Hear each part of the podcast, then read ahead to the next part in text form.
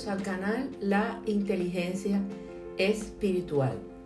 Inmersa en el estudio de Hebreos y fascinada por sus enseñanzas, me encuentro que el autor hace un llamado al crecimiento espiritual a aquellos cristianos que venían del judaísmo y que por momentos estaban cuestionando sus decisiones, por lo que los exhorta a que no permanezcan estancados en las enseñanzas elementales de la fe y que crezcan espiritualmente. Me puse a estudiar la palabra y a profundizar en estos aspectos tan importantes para nuestro desarrollo espiritual, utilizando también otros libros y versículos paralelos de la Biblia. Por eso dedicaremos varios podcasts, varias cápsulas a este tema tan interesante, compartiendo como siempre con ustedes cómo me confrontó la palabra de Dios. Otra manera de abordar el tema entonces es ver la necesidad de desarrollar el discernimiento. Por eso se aceptan teologías equivocadas cuando no hay sabiduría para entender la palabra y hay un entendimiento superficial de la palabra de Dios cuando hay ignorancia. No hay sabiduría para elegir lo que se escucha, a quienes escuchamos y qué leemos. Y esto puede provocarnos débiles discursos bíblicos con verdades a medias que nos hacen daño. Muchos teólogos plantean que este panorama es uno de los problemas más serios en la iglesia cristiana actual, relacionado con la falta de discernimiento. La falta de conocimiento conduce a la falta de sabiduría para tomar decisiones de acuerdo a la verdad que es Cristo, porque recordemos que Jesús dijo, yo soy el camino, la verdad y la vida, y nadie viene al Padre sino por mí. Juan 14, 6. La ausencia de discriminación espiritual es uno de los factores que retrasa nuestro desarrollo espiritual y puede conducirnos a abandonar la doctrina sana, a abandonar la verdad que es Cristo. Si a alguno de ustedes le falta sabiduría, pídasela a Dios y Él se las dará, pues Dios da a todos generosamente sin menospreciar a nadie. Santiago 1.5. La palabra de Dios nos enseña que hay dos cosas disponibles la verdad de Dios y la mentira del enemigo. Vivimos en un mundo donde la verdad y la mentira viven en conflicto constante y este aspecto lo vemos en la Biblia desde Génesis hasta Apocalipsis, siempre ligado a la desobediencia del hombre.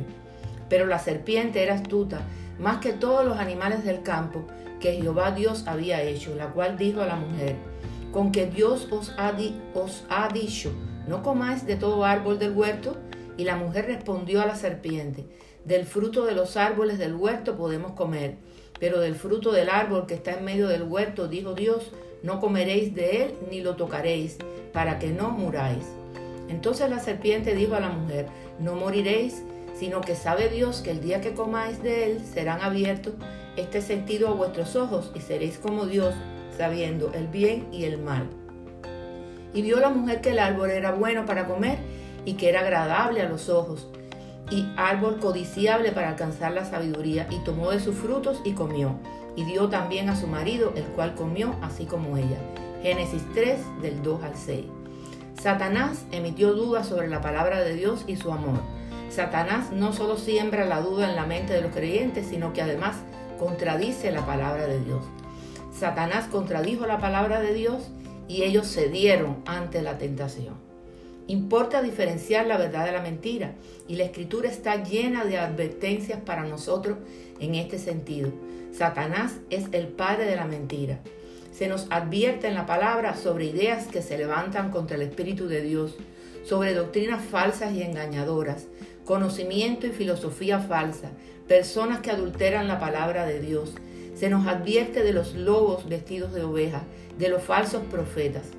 Debemos tener la capacidad de discernir entre lo falso y lo verdadero, incluyendo las verdades a medias, que son mentiras, para estar centrados en la verdad de Dios. Dios ama la verdad y tenemos al Espíritu Santo que nos revela la verdad. Reflexionemos entonces en estos versículos de la carta de Hebreos que hoy cobran vigencia para nosotros. Y se nos hace advertencia contra la apostasía en Hebreos 5 del 11 al 14 dice la palabra de Dios. Sobre este tema tenemos mucho que decir, aunque es difícil explicarlo, porque a ustedes lo que les entra por un oído les sale por el otro. En realidad a estas alturas ya deberían ser maestros y sin embargo necesitan que algunos vuelvan a enseñarles las verdades más elementales de la palabra de Dios. Dicho de otro modo, necesitan leche en vez de alimento sólido. El que solo se alimenta de leche es inexperto en el mensaje de justicia.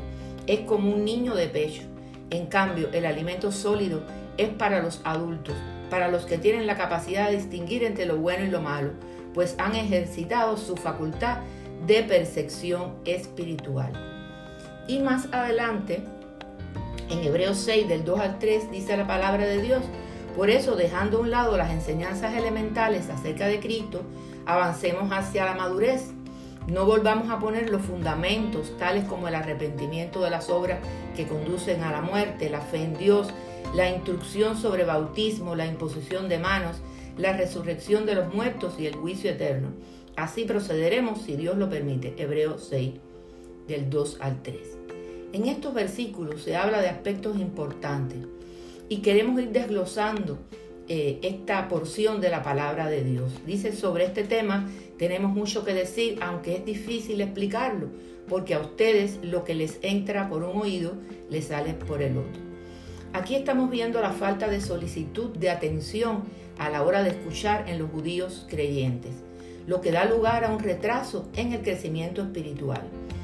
Aunque este señalamiento tiene vigencia en estos tiempos, donde a veces los oídos son sordos y tenemos falta de atención que provoca la insuficiente comunión con el Espíritu Santo para escuchar la palabra de Dios. Y también esta incomunicación se hace extensiva con aquellos que nos rodean, limitando los niveles de ayuda porque a veces ni siquiera escuchamos los mensajes de los otros y los evitamos. Entonces, ¿cómo ayudar a las otras personas? ¿Cómo amarse a los unos a los otros si ni siquiera nos escuchamos? porque estamos encerrados en nuestros propios problemas. Entreguémosles nuestros problemas al Señor y Él se ocupará de nosotros. El segundo aspecto que queremos tratar es que las enseñanzas más avanzadas están destinadas para los creyentes maduros, cuyos sentidos espirituales son capaces de discriminar lo falso de lo verdadero y entre una conducta apropiada y una desviada.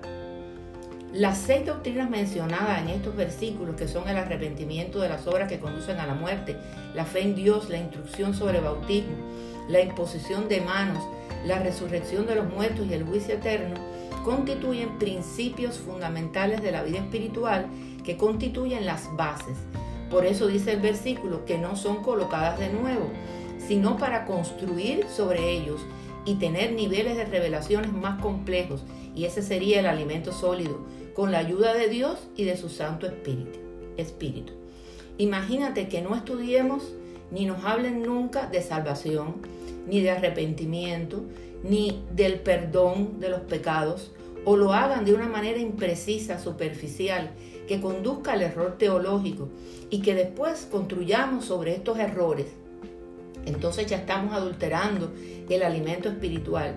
Ya la leche está adulterada, como dijo Pedro, Desead como niños recién nacidos la leche espiritual no adulterada, para que por ella crezcáis para salvación. Primera de Pedro 2.2. Las revelaciones que tendremos están vinculadas eh, al ejercicio de nuestra facultad de percepción espiritual. O sea, activar los ojos de la fe, creer para poder ver, tener oídos espirituales. Esto nos proporcionará la comprensión espiritual de todas las cosas de nuestras decisiones y diseños de Dios, porque tendremos una percepción de la presencia de Dios en nosotros, que nos capacita, que nos da dirección y discernimiento, porque con nuestros sentidos y percepciones naturales no captaremos, no discerniremos. Por eso nuestras interpretaciones en estos casos serían básicas, elementales, y no comprendemos en profundidad las verdades bíblicas, no comprenderemos los misterios del reino de los cielos, porque no estamos llenos del conocimiento de su voluntad. Pues habiendo conocido a Dios, no le glorificaron como a Dios, ni le dieron gracias, sino que se envanecieron en sus razonamientos y su necio corazón fue entenebrecido. Romanos 1, 21. El alimento sólido con bases y fundamentos de doctrina sana nos permite comprender más profundamente las verdades bíblicas, la sabiduría oculta, cosas que ojo no vio ni oído oyó, ni han entrado al corazón del hombre las cosas que Dios ha preparado para quienes le aman, reveladas por el Espíritu Santo. Primera de Corintios 2.9. Por tales razones no importa cuánto conocemos, debemos aprender más hasta tener una comprensión más completa con discernimiento y perspicacia según Colosenses 1.10, para que andéis como es digno del Señor agradándole en todo, llevando fruto en toda buena obra y creciendo en el conocimiento de Dios. Utilizaremos también para profundizar los versículos paralelos en la carta a los Corintios escribió Pablo revelando los problemas típicos de la cultura griega, idolatría, espíritu de polémica, filosofías divisivas, rechazo a la doctrina de la resurrección, e inmoralidades sexuales. Pablo dice a los corintios, yo hermanos no pude dirigirme a ustedes como espirituales, sino como inmaduros, apenas niños en Cristo. Les di leche porque no podían asimilar alimentos sólidos, ni pueden todavía, pues aún son inmaduros. Mientras haya entre ustedes celos y contiendas, ¿no serán inmaduros? ¿Acaso no se están comportando según criterios meramente humanos? Cuando uno afirma yo sigo a Pablo y otro yo sigo a Apolo, no es porque están actuando con criterios humanos, primera de Corintios 3, del 1 al 2. Es evidente en estos versículos la filosofía divisiva. Se evidencia una verdadera confrontación con la carnalidad de los corintios debido al conocimiento superficial de la palabra de Dios. Las luchas de poderes entre líderes y servidores demuestran celos y contiendas que reflejan poco crecimiento espiritual. Debemos dedicar tiempo al estudio de la palabra y separarnos de los impedimentos de la falta de amor que engendra rivalidad y contienda. Pablo aclara que no es el que planta ni el que riega, estos son servidores. El crecimiento lo da Dios. Así que ni el que plantes algo, ni el que riega, sino Dios que da el crecimiento. Y el que planta y el que riega son una misma cosa, aunque cada uno recibirá su recompensa conforme a su labor. Porque nosotros somos colaboradores de Dios y vosotros sois labranza de Dios, edificios de Dios. Primera de Corintios 3 del 7 al 9. Pablo coloca dentro de una perspectiva correcta a los líderes religiosos de los cuales los corintios se vanagloriaban y rechaza la supuesta superioridad de algunos de ellos y destaca que ninguno tiene motivo de jactancia porque Dios es el que da el crecimiento. O sea que una conclusión importante es que solo Dios es el que nos hace crecer. La Biblia pues puede ser considerada como el completamiento perfecto o el complemento perfecto de la divina revelación de Dios, parcialmente revelada en la naturaleza y más plenamente revelada en Cristo, y revelada completamente en la palabra escrita. O sea, hay tres formas de revelación divina, repito. La Biblia puede ser considerada como el complemento perfecto de la divina revelación de Dios, parcialmente revelada en la naturaleza, más plenamente revelada en Cristo y revelada completamente en la palabra escrita. O sea, son tres formas de revelación divina. Pero Dios nos las reveló a nosotros por el Espíritu porque el Espíritu todo lo escudriña, aún lo profundo de Dios. Porque ¿quién de los hombres sabe las cosas del hombre, sino el Espíritu del hombre que está en él? Así tampoco nadie conoció las cosas de Dios, sino el Espíritu de Dios. Y nosotros no hemos recibido el Espíritu del mundo, sino el Espíritu que proviene de Dios, para que sepamos lo que Dios nos ha concedido, lo cual también hablamos no con palabras enseñadas por sabiduría humana, sino con las que enseña el Espíritu, acomodando lo espiritual a lo espiritual. Pero el hombre natural no percibe las cosas que son del Espíritu de Dios, porque para él son locura y no las puede entender, porque se han de discernir espiritualmente. Esto quiere decir que además, por parte de nosotros que estudiamos la Escritura, tenemos que tener una proximidad, una íntima comunión con el Espíritu de Dios para que nos revele su verdad, porque la revelación alumbra los ojos del entendimiento, alumbrando los ojos de vuestro entendimiento, para que sepáis cuál es la esperanza a que Él os ha llamado y cuáles las riquezas de la gloria de su herencia en los santos. Efesios 1.8. O sea que el discernimiento, La capacidad de pensar bíblicamente acerca de todas las áreas de nuestra vida es indispensable para una vida inclaudicable. Y compete a nosotros los cristianos aprovechar el discernimiento que Dios ha establecido en su preciosa verdad. Sin ella los cristianos estaremos en riesgo de ser sacudidos por las olas y llevados de aquí para allá por todo viento de doctrina. Efesios 4, 14.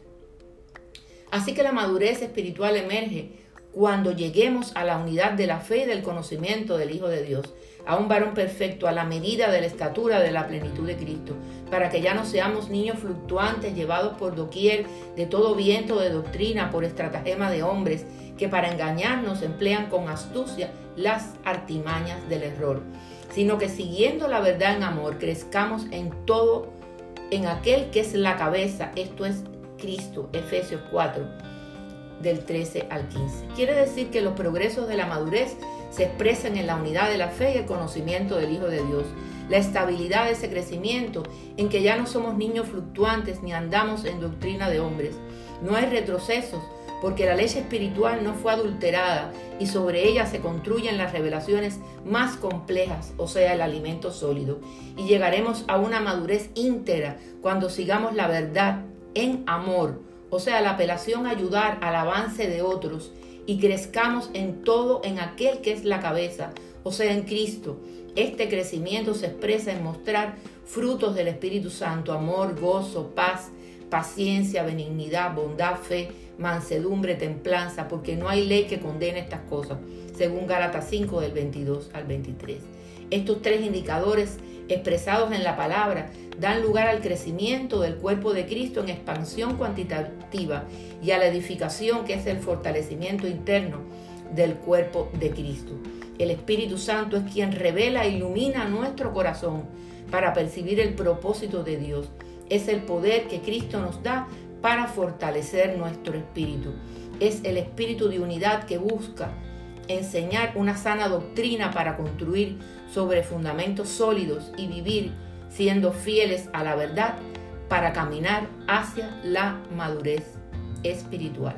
Será hasta la próxima vez, en la próxima cápsula, en el próximo podcast que seguiremos hablando de este tema tan importante. Pero antes quiero invitarte que si aún no conoces al Señor o has perdido el primer amor, es decir, que ya no tienes el fervor y el apasionado compromiso de antes, porque apareció la rutina y la costumbre ha sustituido el amor intenso hacia el Señor, pues te invito a que hagas conmigo esta oración escritural. Dice la palabra de Dios, y al que a mí viene no le rechazo, Juan 6:37, porque todo el que invoca el nombre del Señor será salvo, Romanos 10:13. También dice la palabra que si confesaras con tu boca que Jesús es el Señor y creyeres en tu corazón que Dios lo levantó de los muertos, serás salvo porque con el corazón se cree para justicia, pero con la boca se confiesa para salvación. Romanos 10 del 9 al 10. Tras hacer esta oración, podemos asumirnos como hijos de Dios, pero siempre te digo que seas capaz de entregarle tu mente y tu corazón para que sean transformados bajo el divino amor del Señor. Bendiciones de lo alto.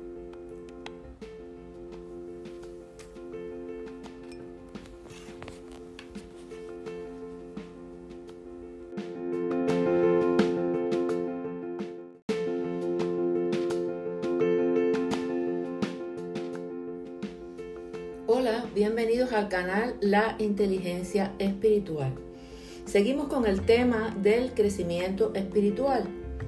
Ya en la cápsula anterior analizamos que los progresos de la madurez se expresan en la unidad de la fe y el conocimiento del Hijo de Dios, la estabilidad de ese crecimiento en que ya no somos niños fluctuantes ni andamos en doctrina de hombres, no hay retrocesos porque la leche espiritual no fue adulterada y sobre ella se construyeron las revelaciones más complejas, o sea, alimento sólido. Y llegaremos a una madurez íntegra cuando sigamos la verdad en amor, o sea, la apelación a ayudar al avance de otros y crecer en todo en aquel que es la cabeza, o sea, en Cristo. Este crecimiento se expresa en mostrar el fruto del Espíritu Santo. Hoy, para seguir profundizando en el tema del crecimiento, comparto con gusto con ustedes el resultado de mi estudio de la palabra de Dios, pues la intención es esta, mostrar cómo la palabra me confronta mi manera de pensar y de vivir para transformarme espiritualmente y doy gloria a Dios por ello. Analizaremos algunas ideas de Pedro en su segunda epístola. Pedro en esta carta que escribe acercándose al final de su vida exhorta a los creyentes a mantenerse firmes, creciendo en el conocimiento del Señor y cultivando la madurez cristiana. Expresa que el conocimiento se logra experimentando a Dios y a Cristo como resultado de una transformación moral y brinda algunas claves importantes para el crecimiento espiritual que me fueron de gran utilidad. Dice la palabra de Dios en 2 de Pedro 3:18. Antes bien, creced en la gracia y el conocimiento de nuestro Señor y Salvador Jesucristo. A Él sea gloria ahora y hasta el final de la eternidad. Amén. La exhortación que nos hace Pedro es que crezcamos en gracia y el conocimiento de nuestro Señor. Lo importante es qué hacemos con el conocimiento, cómo utilizamos el conocimiento. Y la respuesta es que este conocimiento debe configurarnos de acuerdo a la imagen de Cristo, lo que implica vivir sin desviarnos de la ruta hacia la semejanza con Cristo.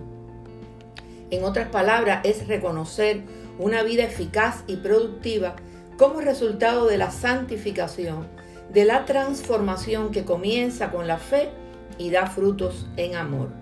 Solo en Cristo vemos la gloria de Dios y solo en Él somos transformados por esa gloria, porque Cristo es la verdadera imagen de Dios. Esta transformación fue realizada a través del maravilloso acto de la gracia de Dios, por medio del cual Cristo, quien no conoció pecado, murió por nosotros para que nosotros fuésemos hechos justicias, justicia de Dios en él. Crecer en la gracia se equipara en darle al Señor la gloria, honrarlo y glorificarlo. Si llegamos a la comprensión de este punto acerca de glorificarlo y honrarlo, estamos listos para crecer espiritualmente, porque ya no estamos centrados en nuestro yo, en nuestros conocimientos, en nuestras necesidades mundanas, en nuestro estatus social. Obedecemos a Dios y cumplimos su, y cumplimos, perdón, su voluntad, porque sus deseos fueron puestos en nuestro corazón y mente. Lo aceptamos como propios y comenzamos a caminar con Él porque tenemos puestos los ojos en Jesús, el autor y consumador de la fe. Glorificar a Dios es el aspecto más importante de la revelación de Dios es la razón por la cual existimos. Argumentemos esta idea bíblicamente. El universo ha sido creado para darle a Dios la gloria. Los salmos nos los indican. Así, el Salmo 19 dice, los cielos cuentan la gloria de Dios y el firmamento anuncia la obra de sus manos. Y David lo dijo en el Salmo 16, al Señor he puesto siempre delante de mí, porque está a mi mano derecha, no será movido. Por tanto se alegró mi corazón y se gozó mi lengua. Ese es el intercambio que se produce cuando glorificamos a Dios. Entonces Él nos da gozo. Esta es nuestra razón de existencia y nuestra fortaleza. Así que si queremos vivir en el gozo, debemos aumentar la comunión con Dios mediante el Espíritu Santo, leer la palabra, escuchar la voz del Señor a través de esa lectura, meditar hasta que nos arda el corazón. Transformaremos de esta manera nuestra mente, renovaremos mente y corazón. Debemos pedir también sabiduría a Dios y rendir nuestra vida a Cristo. Y no solo llevar nuestra cruz, sino caminar con Él y llevar su yugo. Por tanto, al Rey de los siglos, inmortal, invisible, al único y sabio Dios, sea honor y gloria por los siglos de los siglos. Amén. Primera de Timoteo 1:17. Definitivamente la razón de ser nuestra es glorificar a Dios. Conforme glorificamos a Dios, empezamos a crecer. Pero también en Segunda de Corintios hay más claves para el crecimiento espiritual. Esta carta es una guía valiosa para examinar nuestros propios motivos de servir al Señor. Puede refinar nuestros motivos hasta que reflejemos una entrega desinteresada que Cristo ejemplificó mejor que nadie y que también encontramos en la vida del apóstol Pablo.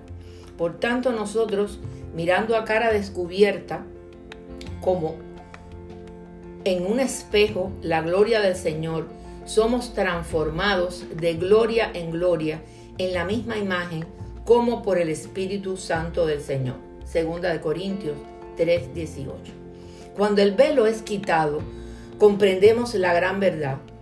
Nos enfocamos en la gloria del Señor y somos transformados de gloria en gloria como por el Espíritu de Dios. El Espíritu Santo es quien nos capacita para nuestro crecimiento con su poder conforme miramos la gloria de Dios. Para crecer, entonces debemos enfocarnos en la gloria de Dios, mirando como en un espejo, como dice el versículo, se refiere tanto a reflejar como a mirarnos por dentro en una introspección espiritual. Mientras contemplamos la gloria del Señor, somos transformados continuamente en la misma imagen por el Espíritu del Señor. Entonces nosotros con la gloria creciente reflejamos lo que contemplamos debemos saber que la condenación básica del hombre ha sido porque no le ha dado la gloria a Dios. Pues habiendo conocido a Dios no le glorificaron como a Dios, ni le dieron gracias, sino que se envanecieron en sus razonamientos y su necio corazón fue entenebrecido. Profesando ser sabios, se hicieron necios y cambiaron la gloria del Dios incorruptible en semejanza de imagen de hombre corruptible, de aves, de cuadrúpedos y de reptiles. Por lo cual también Dios los entregó a la inmundicia en las concupiscencias de sus, de sus corazones, de modo que deshonraron entre sí sus propios cuerpos, ya que cambiaron la verdad de Dios por la mentira, honrando y dando culto a las criaturas antes que al Creador, el cual es bendito por los siglos. Amén. Romanos 1 del 21 al 25.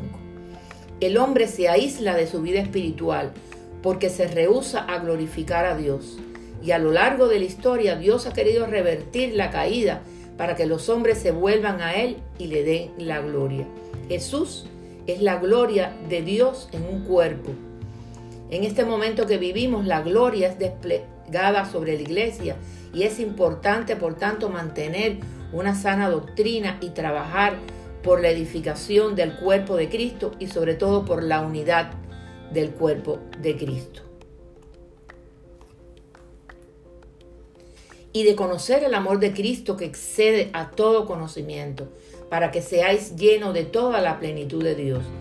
Y aquel que es poderoso para hacer todas las cosas mucho más abundantemente de lo que pedimos o entendemos, según el poder que actúa en nosotros, a Él sea gloria en la iglesia en Cristo Jesús, por todas las edades, por los siglos de los siglos. Amén. Lo más importante es que la gloria de Dios brille a través de nosotros. Dios nos ha llamado a manifestar su gloria en la faz de Jesucristo. Y Cristo en nosotros es la esperanza de esa gloria. Y esta es la clave del crecimiento espiritual. Renunciemos a nuestro orgullo y vanidad para no tener una mente reprobada en condenación, para no tener una mente entenebrecida y cauterizada, para ser transformados de gloria en gloria y para darle la honra y gloria a Dios. Dejemos que el Espíritu Santo nos guíe, porque donde está el Espíritu del Señor, allí hay libertad para contemplar la descubierta gloria del Señor y para ser transformados más y más a semejanza de lo que contemplamos. Gloria a Dios, ahora y para siempre.